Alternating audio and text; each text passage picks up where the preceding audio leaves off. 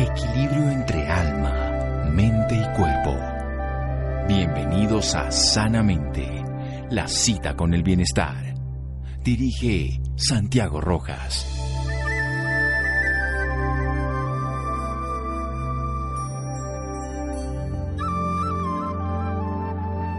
La creatividad es la inteligencia divirtiéndose. Albert Einstein. Buenas noches, estamos en Sanamente de Caracol Radio. El arte es una maravilla. Si no existiera tendríamos que crearlo. Es esencial para la vida. Ahora en esta época de pandemia, si no hubiéramos tenido el acompañamiento del arte hubiese sido todavía más complejo de lo que ya ha sido. Vamos a hablar de arte terapia con diferentes estrategias artísticas, con terapias de artes escénicas también, con una artista interdisciplinaria que acompaña a otros a sanar a través precisamente de las expresiones artísticas. Ella estudió su maestría en terapias de artes expresivas en Lesley, Universidad de Cambridge, en Massachusetts, Massachusetts y en el Tamalpa Institute de California, en las reconocidas Anne y Daria Halprin. Está certificada en su método Life Art Process está registrado, una práctica que utiliza medios y procesos artísticos para explorar y profundizar la relación entre el cuerpo, la psicología y la creatividad. Mariana posee más de 10 años de experiencia profesional en el diseño y facilitación de programas de artes y crecimiento personal, tanto para niños como adultos, no solo en Colombia, sino también en Estados Unidos. Ella trabajó liderando grupos de terapia de artes expresivas para mujeres encarceladas como parte de la cárcel de San Francisco y también, al igual que mujeres y niños inmigrantes para organizaciones MUA, Mujeres Unidas y Activas en San Francisco, Oakland, California y Oakland, California. Actualmente trabaja como directora de Tamalpa, Colombia, impartiendo talleres con este método que mantiene además su práctica de manera privada. Su trabajo es centrar se centra pues en ayudar a niños y adultos a expresarse de manera libre y espontánea a través de las artes. En las sesiones el juego, la imaginación y el permiso a equivocarse son siempre bienvenidos, así como yo me he equivocado aquí leyendo. Mariana busca acompañar a cada individuo a descubrir su cuerpo, su voz y su creatividad como vehículos para restablecer la salud. Conozco a Mariana y eso puedo hablar ya desde ella y vamos a hablar de lo que ella hace. Mariana Osorio, qué gusto. Buenas noches y gracias por acompañarnos. Santi, buenas noches y muchas gracias por esta invitación tan especial. Bueno, ¿qué es el arte terapia? Vamos a definirlo de una manera corta y luego después del pequeño receso lo desarrollamos bien para que lo aprendamos. Claro que sí, pues el arte terapia realmente es usar los lenguajes artísticos de una manera terapéutica, de una manera para poder sanar, hacer psicoterapia con arte. Y realmente pues el arte terapia es una de las terapias y está bajo una eh, sombrilla grande de lo que son las terapias de las artes creativas, que involucra la musicoterapia, que es hacer la terapia a través de la música, la danza, movimiento, teatro, terapia, eh, el arte terapia, que es con las artes plásticas, eh, la dramaterapia, usando el teatro, y la última que acobija todas y trabaja intermodalmente con las diferentes disciplinas artísticas que se llama la terapia de las artes expresivas. Bueno, cómo el arte crea salud, cómo logra sus resultados, lo vamos a aprender en un momento con un artista y con una arte terapeuta. Seguimos aquí en Sanamente de Caracol Radio. Síganos escuchando por salud. Ya regresamos a Sanamente. Bienestar en Caracol Radio. Seguimos en Sanamente.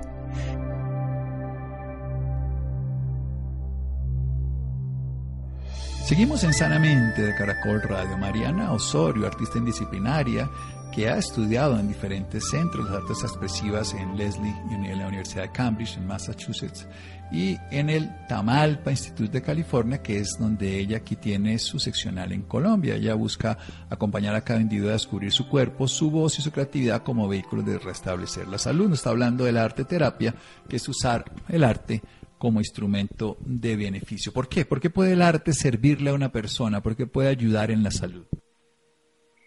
Bueno, el arte realmente, el, el, ser creativos es como de alguna manera conectarnos con esa eh, fuente creativa que somos y mantenernos vivos en la creación, mantenernos vivos. Al ser creativos podemos no solamente imaginarnos, reimaginarnos, descubrir diferentes cosas de nosotros mismos, sino también nos ayuda a procesar esas cosas que a veces tal vez no podemos poner en palabras. El arte al usar el lenguaje de la metáfora, del símbolo, de todo lo que es lo no verbal a través de la imagen o el movimiento, nos permite acceder cosas que tal vez ni nosotros mismos nos damos cuenta, pero que al empezar a indagarlos a través de crear, empiezan a salir todos estos mensajes que nos dan eh, información sobre nosotros mismos y nos permiten sanar. Bueno, esto es muy interesante porque evidentemente el lenguaje verbal es un constructo de una sociedad, una cultura, una estructura del cerebro, pero somos mucho más que eso y nuestro cuerpo lo está viviendo y entonces la metáfora, el movimiento, el color, el sonido, el ritmo nos pueden cambiar. ¿Cómo se va implementando todo este tipo de saberes ancestrales y por supuesto hoy bajo todas las instituciones que los han investigado como una estrategia terapéutica? Pues mira, eh, inicialmente las, las terapias de las artes surgieron como unas profesiones independientes a partir de la Segunda Guerra Mundial, cuando eh, empezaron a darse cuenta que al invitar a músicos, a pintores, a bailarines, a las instituciones hospitalarias después de la guerra a trabajar con todos aquellos que habían sido afectados por ella, estaba ayudando muchísimo a elaborar el trauma que habían vivido estas personas en la guerra.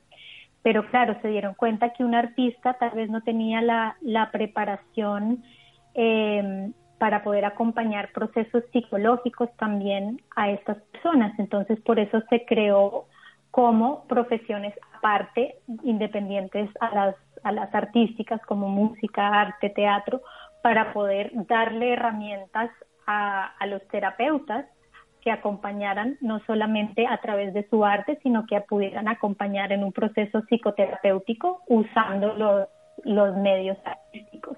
Bueno, entonces integrar el arte a la terapia, como bien se sabe, y sobre todo también poner ese punto del aspecto psicológico. Cuéntanos un poco de Mariana. ¿Qué hace Mariana con los pacientes? Ya lo decíamos que busca acompañar a cada individuo a que su cuerpo, su voz y su creatividad se vuelvan elementos de salud. ¿Cómo se desarrolla una estrategia terapéutica para alguien que asiste a donde Mariana, donde una arte terapia, un grupo de arte terapia?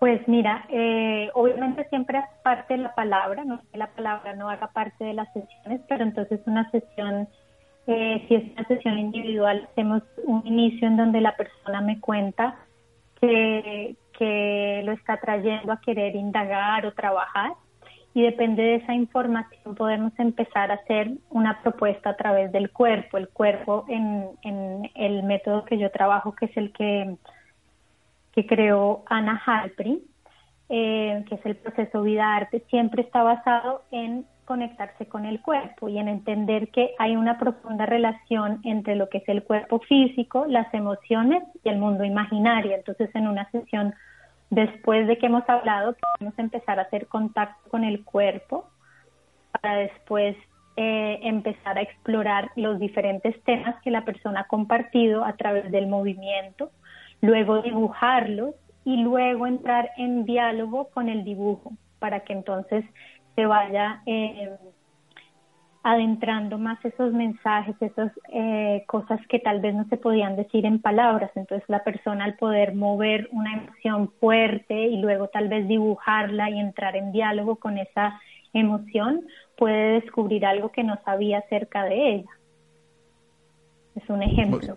Sí, claro, es una herramienta de autoconocimiento. De hecho, los seres humanos lo primero que hacemos es eso, ¿no? Conocernos como, como lo que somos para poder saber qué nos ocurre. A veces ni siquiera nos damos cuenta de nuestras condiciones, tanto buenas como malas, para poder hacer ese proceso. ¿En qué, ¿En qué consiste en una práctica para las personas a veces saben dónde van de un médico, le toma un examen, le hace un examen clínico después de un interrogatorio, le manda unos exámenes, pero les cuesta trabajo si no han asistido para entender esta dinámica? Sí, pues lo bonito de esto es que a pesar de que uno piensa, bueno, esto es una terapia que sería para personas que son creativas o que son artistas, realmente lo, lo bonito de esta terapia es que nos permite a todos, así nos, nos sintamos que somos artísticos o creativos, poder descubrir algo sobre nosotros mismos, eh, porque lo que importa aquí no es qué tan eh, tanta habilidad o creatividad o tanta eh,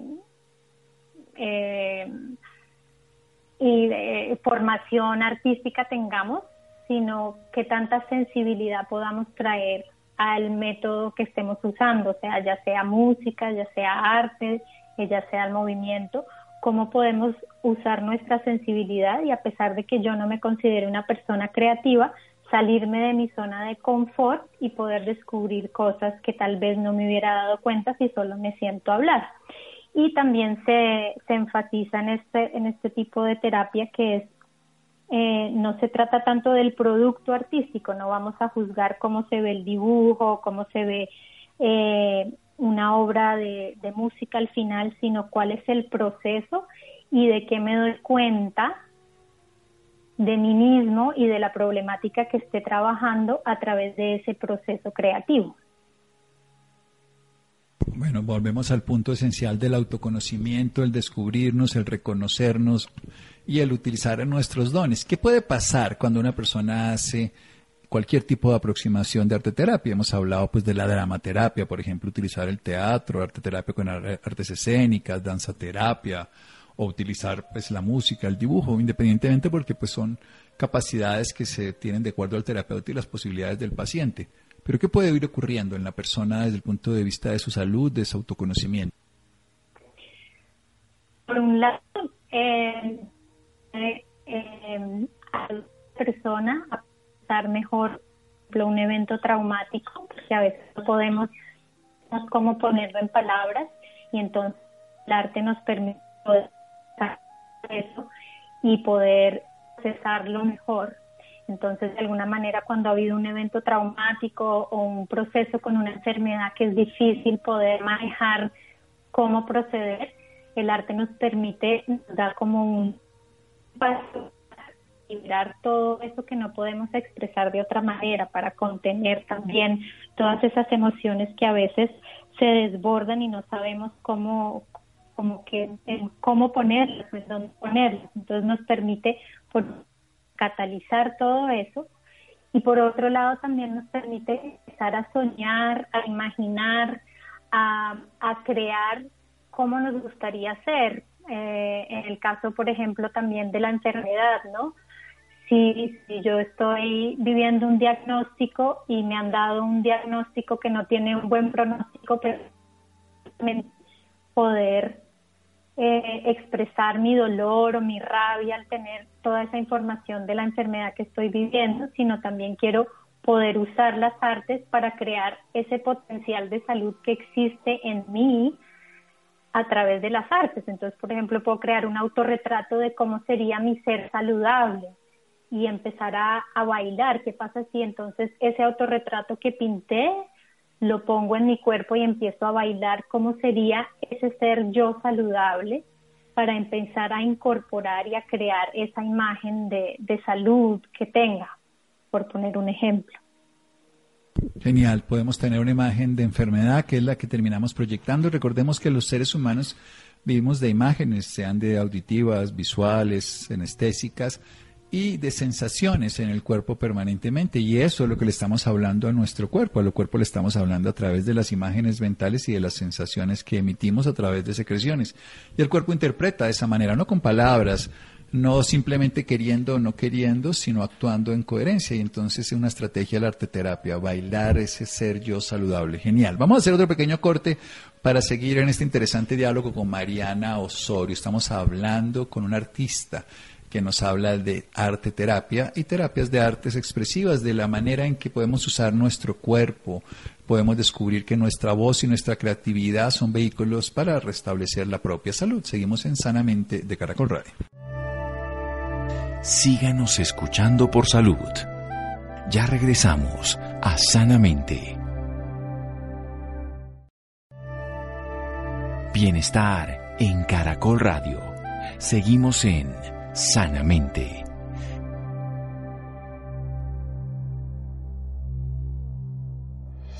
Seguimos en Sanamente de Caracol Radio, Arte Terapia, con una artista interdisciplinaria. Ella ha estado estudiando con Ana y Daría Halprin. Ella nos está hablando de esos métodos, de esas estrategias que nos pueden llevar a que utilicemos nuestro cuerpo, nuestra mente, nuestro movimiento corporal, por supuesto, la imaginación y todos los recursos para que uniendo el cuerpo físico, las artes, el mundo de la imaginación, podamos crear salud. Podemos de una forma sanar eventos traumáticos, experiencias que no se pueden verbalizar, incluso algunas son preverbales. Pongamos el ejemplo, una niña que ha sido violentada sexualmente, abusada en su infancia, a un adulto que ha tenido alguna experiencia que no puede llegar a transformar a través del conocimiento, pues el, las palabras se van a quedar siempre limitantes. Es un poquito simplemente lo que tenemos en, en, el lenguaje, es mucho lo que tenemos en la experiencia. Y en el arte podemos integrar los dos y podemos expresar eso que está oculto, sanar en todos eventos traumáticos. Y también podemos catalizar eh, todas esas emociones y podemos canalizarlas de una manera ah, útil y podemos liberarlas y también podemos hacer algo a futuro. Ser humano tiene en su cerebro dos grandes vertientes, la memoria que va al pasado y la imaginación que viniendo del pasado proyecta el futuro. Pero con esa imaginación, que tenemos una base de la memoria, por ejemplo, de una enfermedad, podemos construir una imaginación diferente, cambiar ese curso, los acontecimientos en la forma que percibimos la realidad. Y nos decía de una forma poética, bailar ese yo saludable, bailar esa nueva imagen, construir, pintar, utilizar recursos. Cuéntenos un poco más, desarrollemos esa idea para una persona que tiene cualquier tipo de enfermedad, padecimiento, crisis o sufrimiento, para que utilizando el arte, obviamente de la mano de un arteterapeuta, pueda beneficiarse en sus procesos de salud y recuperación y restablecer el bienestar. Pues me gustaría contarte ahorita sobre Ana Halprin, que es la que crea este método de vida-arte, el proceso de Life Art Process desde el Tamalpa Institute, porque ella es bailarina y ella tiene una historia muy específica que creo que puede ilustrar esto, y es que ella un día en su práctica estaba dibujándose y dibujó una masa eh, al, al nivel del colon y le pareció extraño, ella no se sentía mal ni nada, fue al doctor a revisar y después de hacerse exámenes le dijeron que efectivamente ella tenía cáncer de colon. Entonces, bueno, ella hizo todo su proceso de quimioterapia y todo lo que, lo que le dijeron en ese momento, la consideraron en remisión, pero ella sentía que algo le hacía falta. Años después, vuelve otra vez el cáncer y ella decide entonces hacer una danza de sacar todo como toda la oscuridad que ella había dibujado en ese dibujo, en esa masa oscura que ella ni siquiera sabía que era y que la había diagnosticado y hace para, para un público pequeño de, de amigos cercanos un, donde ella baila su sombra y baila todo el dolor y todo lo que significa estar enferma y ella cuenta que después de haber danzado eso, vuelve al médico y está de nuevo en remisión y tiene una remisión radical desde entonces. Y este año, curiosamente, Ana Halprin cumplió 100 años y, y está estable entre nosotros. Entonces ella método de poder enfrentarnos con nuestra sombra, poder danzar todas esas cosas que a veces no podemos expresar, eh, porque de alguna manera lo que ponemos en nuestro, nuestra postura, nuestros gestos, eh, nuestras sensaciones corporales reflejan nuestra historia y al poder darle movimiento, no solamente movimiento, sino ponerla en un dibujo, podemos entrar en diálogo con sido esa historia de vida que llevo y poder sanar y transformar eso que, que quiero en mi vida. Y pues ella ese ejemplo y me parece un ejemplo muy eh, pues, ahora hoy en este este año que son sus 100 años de vida ya es del poder que tiene la danza y las artes en poder transformar tan grande como es una enfermedad. No, y uno ve a unos artistas, no solo Mick Jagger, sino muchos artistas que utilizan su cuerpo, ¿no? No solamente el arte, pero utilizan su cuerpo íntegramente, que tienen unos organismos muy saludables. Algunos obviamente abusan de sustancias y de todo y no les va tan bien, pero me refiero que cuando se puede integrar, una cosa termina siendo maravillosa. Hablemos un poco de, por ejemplo, un dolor. Vamos a poner, puede ser emocional o físico, no importa, un dolor que esté afectando nuestro cuerpo. ¿Y qué podríamos hacer desde la estrategia de la arte terapia, cómo podíamos simbolizarlo, que es lo que estamos hablando, cómo podíamos estructurar una forma de acercarnos desde el arte y de modificar esa sensación, esa condición. Pues mira, una forma podría ser, depende de si es un lugar específico en una parte del cuerpo, podríamos entrar desde el movimiento, desde el dibujo o desde la palabra, pero es, es importante sacar a la persona también de su zona de confort para que se permita sorprenderse. Entonces, podemos primero eh, hacer contacto con esa parte física, hacer una, una exploración somática de cómo se siente ese cuerpo, esa parte del cuerpo, cómo es ese dolor y acompañar a la persona si esa parte del cuerpo pudiera decir algo, ¿qué te diría? Y entrar en diálogo creativo con esa parte del cuerpo.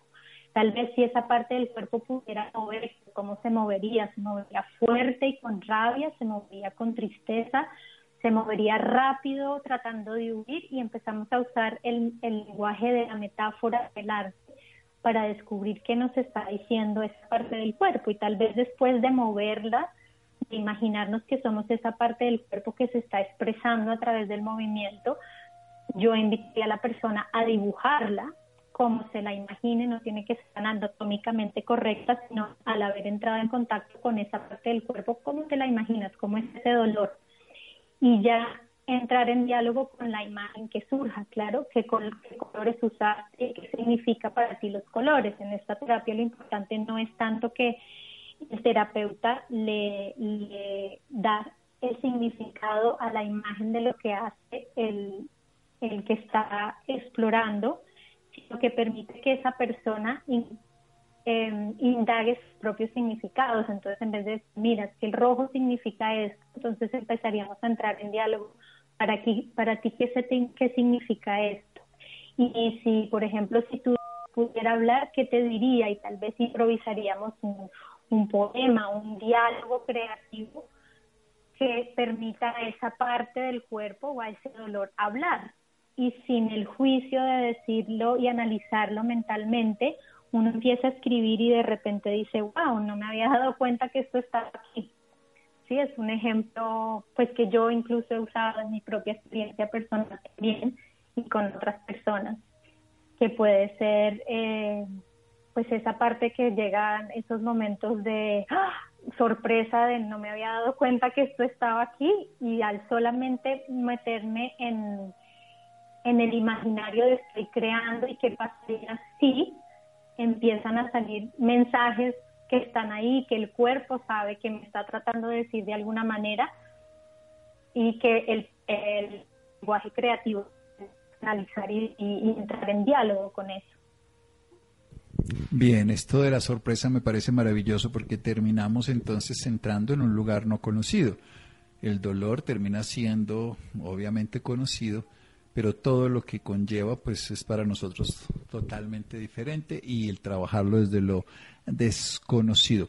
Hablemos específicamente, por ejemplo, del color. ¿Cómo puede el uso del color, de los colores, en cualquiera de sus formas, pintura, luces, todo, puede ayudarnos a, a movilizar nuestro cuerpo, nuestras emociones y generar salud? Claro que sí, pues hay toda una teoría de color, de cada color, que significa todo, pero en esta terapia, como te decía, es también la relación que el individuo genera con esos colores, porque en vez de poner el significado del morado significa esto, tal vez para esa persona el morado es salud, para esa persona el morado representa miedo, entonces es entrar en, diálogo de que esa misma persona descubra los significados, depende del momento, ¿no? Por ejemplo, en un momento puede estar pintando algo de verde, pero eso le da mucha esperanza, pero a otra persona le puede generar mucho miedo. Entonces es muy importante que la persona que está eh, indagando a través de la terapia de las artes pueda entrar en conexión con lo que significa para ella misma el color o la imagen para darle ese significado, porque se vuelve algo muy, muy individual. Sí, esto me parece muy importante decirlo porque nosotros estamos acostumbrados a que los códigos son. Por eso lo de la sorpresa me parece esencial. Entonces, esto debe ser así, los hombres deberían ser así, las mujeres deberían ser así, el verde tiene que significar esto, el azul resulta que vamos a poner códigos. en Occidente, por ejemplo, los campos magnéticos electronegativos son de color azul y en, Rusia son de color rojo, para decir algo de esa manera. Aquí, las, aquí escribimos de izquierda a derecha, allá de derecha a izquierda. Aquí utilizamos eh, un tipo de lenguaje de una manera y a otra. Entonces es importante tener eso claro, que los códigos los va a interpretar la persona y su cuerpo va a leerlos de esa manera. Porque de pronto el color morado le recuerda a la misa del entierro de la mamá y al otro el morado, el vestido que tenía la novia que le gustó esa idea que la conoció. Entonces, las asociaciones son particulares y eso desmitifica los absolutos y genera las particularidades que enriquecen todo esto. Ya hablemos un poquitico de algo que usted hace bien, esa expresión, esas artes expresivas. Cuéntenos un poco más para entender el trabajo que hace Mariana Osorio. Eh, bueno, pues como, como te decía, interdisciplinaria porque no, no me defino como o música, o actriz o, artista plástica, sino que me gusta mucho el diálogo que existe entre, entre las diferentes modalidades. Entonces, ¿qué pasa cuando yo danzo algo? Te pongo un ejemplo en mi vida personal también porque pues obviamente lo uso profesionalmente, pero me sirve mucho para mi vida personal y es eh, por ejemplo, eh, no sé, tengo unas pastillas que me están sentando muy mal en mi salud, quiero realmente sentir si a pesar de lo que me dice el doctor no, esto me está sentando bien. Entonces entro en contacto con imaginarme las pastillas, cómo me siento cuando me las tomo y empiezo a danzar y a improvisar, cómo se siente mi cuerpo cuando toma estas pastillas. Y después de eso entonces empiezo a escribir todo lo que sale y tal vez de lo que sale me doy cuenta que de, repente es que tengo mucha rabia acerca de algo que me pasó en el pasado y termino escribiendo una canción. Sí, cuando pues cuando eh, comparto mi vida personal también eh, me di cuenta que cuando entré, yo tuve un diagnóstico de, cáncer en el colon metastásico en el hígado y empecé a, hacer este diálogo con el hígado, decir qué es lo que me quiere decir, por qué está enfermo, cómo se siente mi hígado y empecé a entrar en contacto con mucha rabia que había ya guardada en el pasado. Y, en lugar de, de, tratar de ver cómo sacaba esa rabia, la liberaba, todo, lo que hice fue contenerla en un, en un lenguaje artístico. Entonces empecé a escribir canciones desde la rabia. Si yo fuera la rabia, ¿qué quisiera decir? Si fuera la rabia en este hígado, ¿cómo me expresaría? Y de repente empezaron a salir una serie de canciones en donde me di cuenta que mi relación con la rabia era una relación que nunca había explorado. Claro que tenía una relación con la rabia que era como la rabia no debe salir, no está bien decir esto, eh, es mejor quedarse callada y de repente me encuentro con que todos estos mensajes que le había dado a mi cuerpo mm, se habían convertido en, enfermedad. Y como a través del lenguaje artístico empecé fue a, como a hermanarme con esta emoción que veía como algo que me había enfermado y me estaba haciendo mal para entender el otro lado de lo que me quería decir y descubrí que, que, realmente la rabia estaba triste porque no la dejaba hacer, no la dejaba salir, no la dejaba expresar y esto lo pude hacer a través de, de todo este proceso de entrar en contacto con eso desde el cuerpo y luego con todo lo que está escribiendo ponerle música y permitir que la rabia saliera a través de las canciones. No sé si ese es un ejemplo claro. Es absolutamente claro y maravilloso. Es además entender lo que es absolutamente sencillo. No tiene nada de mala la rabia.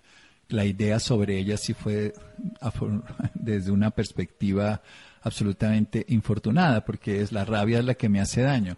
Y tal vez el conflictuarse. Hay muchas teorías ya desde la neurociencia y desde autores recientes y antiguos donde los conflictos son los que nos enferman. El conflicto es pues, el que genera la violencia en las ciudades, en los países. Y el conflicto es porque lo que estamos viviendo pareciera que no deberíamos vivirlo. Y vivirlo es lo que tenemos que hacerlo, tal cual como es, y en ese momento deja de tener ese sufrimiento que nos genera. Maravilloso, Mariana. Quedo muy feliz de esta entrevista. Y para terminar, ¿dónde podemos conocerla más, averiguar más, acercarnos a usted, aprender, en fin, todo lo que signifique tener un acceso ya sea a Mariana Osorio como artista en disciplinaria arte terapeuta o a la arte terapia para aprender más de esta forma de aproximarnos en la integración del cuerpo, del sonido, de la música, de toda la creatividad como vehículos para restablecer salud. Claro que sí, pues hay dos oportunidades específicas muy este año. Eh, como te comentaba, Ana Halprin está cumpliendo 100 años y estamos celebrando alrededor de todo el mundo su, su vida y su, y su obra y justo con eso nos da, nos acaban de dar la filial para abrir el Instituto Tamalpa, la, la filial en Colombia, para entrenar terapeutas en este método. Entonces estaremos abriendo eso para formar diferentes terapeutas eh, en, en el año que viene. Y por ahora pues estamos construyendo la página y todo, pero Tamalpa Colombia ya ha llegado a Colombia, ya tenemos los permisos y eh, por ahora tenemos la página de Instagram, nos pueden buscar como Tamalpa Colombia y ahí estaremos publicando cuando ya se, se abra la formación. Por ahora estaremos dando talleres.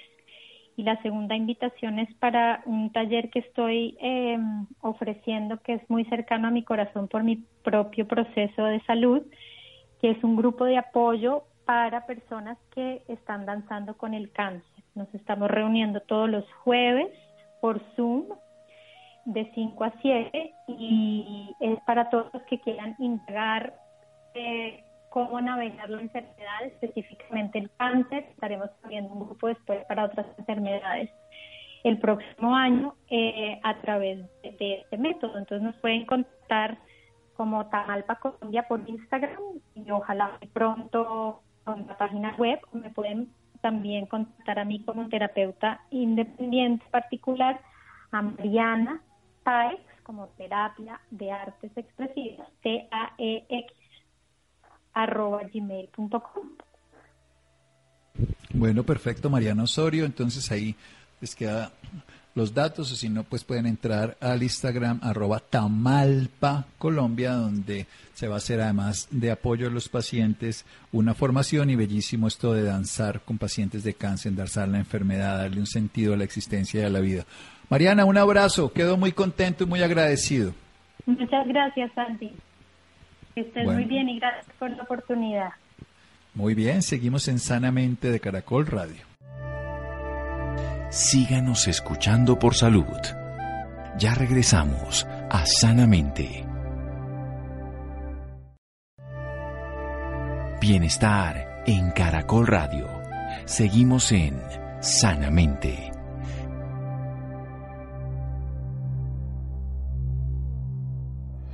Seguimos en Sanamente de Caracol Radio. Los interesados en Mariano Osorio, arroba Tamalpa Colombia en Instagram, donde pueden averiguar de toda su trayectoria, trabajo y de la formación que va a empezar el año entrante, también de esos grupos de apoyo que se generan para danzar con la enfermedad. Ella es una paciente y una terapeuta a la vez, comprende los dos lados de la historia. Cambiando de tema, síndrome de la cabaña, cuando las personas quieren seguir confinados. Rolando. Buenas noches Santiago y también para todas las personas que nos escuchan a esta hora en Sanamente de Caracol Radio. El miedo es una reacción normal ante situaciones de peligro. Para nosotros el peligro es el coronavirus, que continúa y continuará en nuestras vidas. Aunque para algunas personas fue fácil volver a retornar sus actividades, otras desarrollaron el denominado síndrome de la cabaña. Para hablarnos más del tema nos acompaña el doctor Camilo Gómez, médico cirujano y abogado con especializaciones en gerencia hospitalaria, gerencia de la salud ocupacional, derecho laboral y relaciones industriales. Actualmente se desempeña como vicepresidente de promoción y prevención de Positiva Compañía de Seguros SA. Doctor Camilo, buenas noches y bienvenido a Sanamente. Muy buenas noches, Ronaldo. Muchas gracias. Un saludo especial para el doctor Santiago Rojas. Doctor, doctor, primero que todo, cuéntenos a profundidad qué es el síndrome de la cabaña. Sí, yo quiero mm, iniciar por desmitificar algunos temas en relación a la, definición de síndrome de la cabaña. Primero, que no se trata de una enfermedad, es decir, que no podemos nosotros, incluso si quisiéramos buscar eh, la enfermedad como tal en el Código Internacional de Enfermedades, pues no existe. Es el cúmulo, sí, de algunos signos, de algunos síntomas de manera puntual que hemos visto cómo a través de lo vivido este año han representado eh, una condición propia mediante la cual algunas personas ejercen unos mecanismos de defensa, entre otras cosas, frente a la ansiedad que conlleva la posibilidad de tener un contagio por COVID-19. Hay estadísticas que muestran incluso, eh, por ejemplo en Europa, que 7 de cada 10 personas padecen ese temor de contagio por COVID-19. Pero si trasladamos una estadística similar lo hacemos en, en nuestra región, en Colombia, pues las cifras no son para nada diferentes. Es esa sensación de pensar que al salir de casa podamos nosotros estar expuestos a un contagio por COVID-19 y que como decía se suma una serie de signos y síntomas propios de un trastorno de ansiedad que conllevan en gran medida a llevar a una situación particular definida como eh, una condición de agorafobia eh, que tiene que ver específicamente con el temor a estar en espacios abiertos, en espacios con algún tipo de concurrencia. Doctor, ¿cómo nos damos cuenta que padecemos el síndrome de la cabaña? El síntoma principal que existe es el temor a salir de casa. O sea, si yo encuentro que prefiero estar en mi casa, que ni siquiera yendo a una condición extrema, que ni siquiera de pronto mm, abro una ventana o tengo cualquier contacto de relacionamiento ya sea físico con alguna persona, eh, es uno de esos primeros síntomas que uno mm, lo lleva a entender que eh, puede estar padeciendo este tipo de síndrome. Es decir, la característica principal es esa, el temor a arrojar, a, alejarse de ese entorno muy, eh, digamos así, muy cerrado, muy, muy limitado del ambiente de casa. Eso es lo principal, como les digo, asociado a entender que si yo salgo de ese entorno, de, esa, de ese escenario en el que me he mantenido por varios meses, voy a contagiarme de manera inmediata e incluso lleva muchas veces a que eh, esa situación particular se perciba como un riesgo para las personas que empiezan a salir porque tal vez por estar más preocupados en el, contagio eh, y, suena pues, paradójico. Eh, dejan de un lado las medidas básicas de cuidado y aislamiento que debemos tener. ¿Podemos hacer algo para no sufrir de este síndrome? Claro que sí. Hay, hay algunas medidas eh, importantes para eso. Yo quiero devolverme un poquito frente a, esa, a ese temor que existe a salir, que se acompaña a esos aspectos propios de una condición de ansiedad, que puede llevar eh, incluso a que nosotros aumentemos nuestra frecuencia cardíaca, que tengamos temas de insomnio, eh, que tengamos un miedo permanente a, una condición de, digamos así, de alerta frente a lo que pueda representar y una exagerada vigilancia y alerta frente a poder salir. ¿Qué podemos hacer? Lo primero que nosotros podemos empezar a hacer, obviamente, es eh, vivir unas experiencias en donde compartimos con personas cercanas. ¿Qué nos puede ocurrir muchas veces? Que cuando salimos nos enfrentamos a grupos de personas extrañas. Salimos de nuestra casa y pasando la calle ya vemos personas que tal vez nosotros consideramos que nos pueden estar, nos pueden contagiar o no. Entonces, una manera buena y recomendable de abordar este síndrome es buscar empezar a romper esos anillos de, digamos, de ansiedad y una manera propia de hacerlo es buscar espacios libres, espacios muy ventilados, salir con las personas cercanas de nuestra familia, salir con nuestros hijos, con nuestros compañeros, nuestra compañera, eh, salir con la mascota a espacios abiertos y empezar a salir por espacios cortos de tiempo. Es tan marcado este síndrome que la persona prefiere estar completamente confinada y no tener ningún tipo de relacionamiento. Por eso, una medida importante es eso.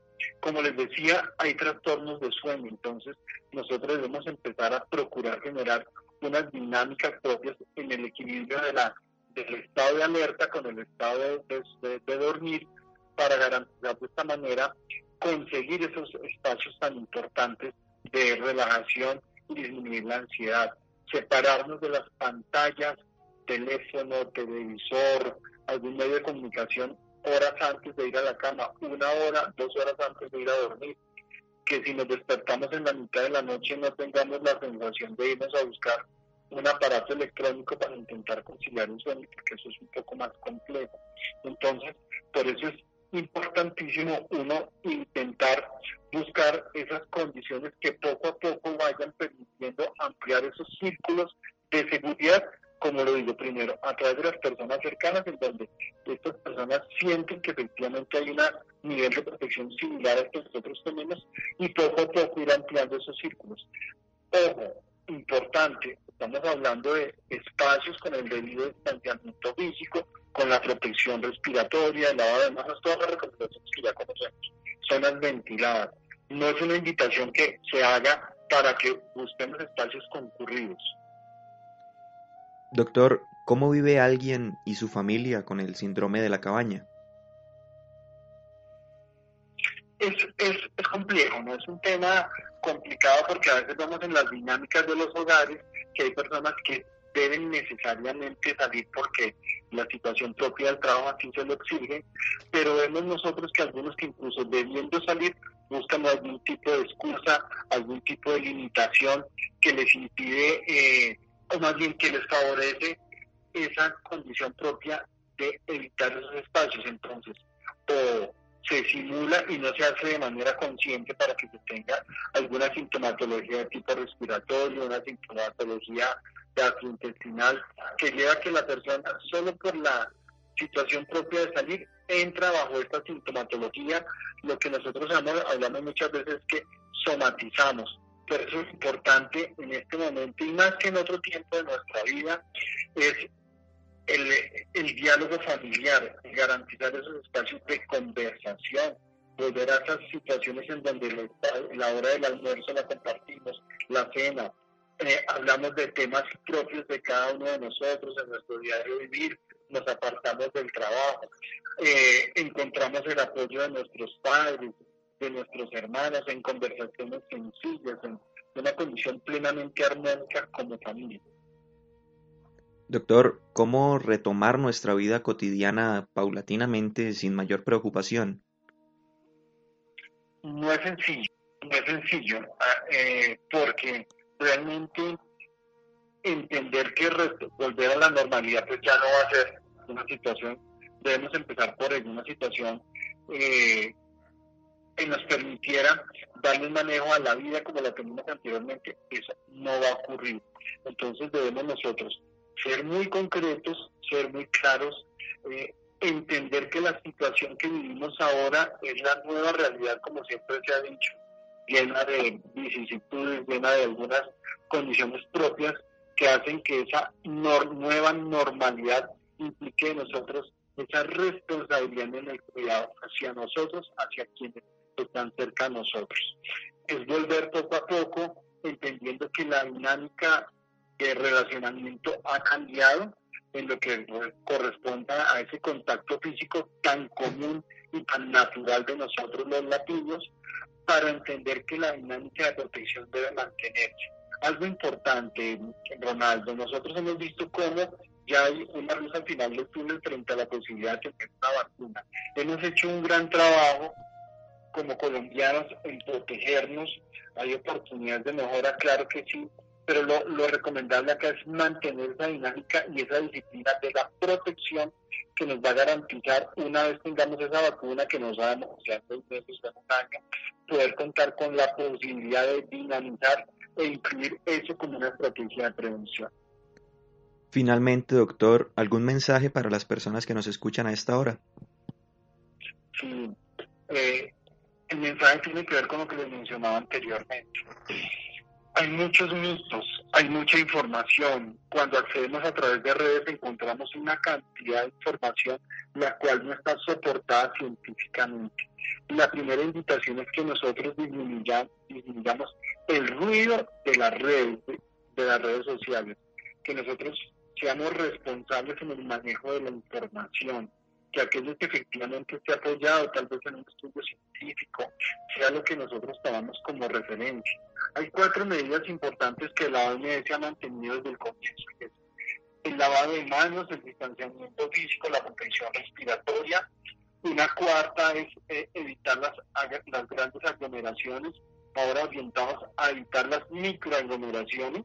Y aquí hago referencia con eso, los espacios a veces en donde nosotros en el trabajo, en nuestro hogar, compartimos tal vez el tinto, más que todo en el trabajo, eh, en donde nos exponemos al posible contagio, eh, son básicos para mantener la, precaución. Y por eso la OMS también incluido un quinto elemento importante, es la ventilación, garanticemos espacios ventilados en nuestras áreas de trabajo, en nuestras áreas familiares, y pensemos que viene una época importante para nosotros, y es el cierre de año, diciembre es importante que el cuidado con los adultos se intensifique teniendo en cuenta que sigue siendo una enfermedad de comportamiento en su, mayoría, en su mayoría de pacientes o de portadores asintomáticos que nos lleva a que aquellas poblaciones que son vulnerables, como los adultos mayores, como las personas con algún tipo de afectación que implique una disminución en su sistema de defensas, deban ser el objetivo propio de la prevención. Digamos felices en lo que viene eh, hacia finales de año con las dificultades que se tengan, pero entendamos que está en cada uno de nosotros garantizar la seguridad y la protección. Si yo me cuido y cuido a mis cercanos, esos cercanos van a permitir también cuidar a otros. Usemos los elementos solo en la los elementos de protección personal, solo en la medida que apliquen para nosotros. No es admisible que una persona que no sea trabajador de la salud esté usando unos elementos de protección personal que son exclusivos para ese sector.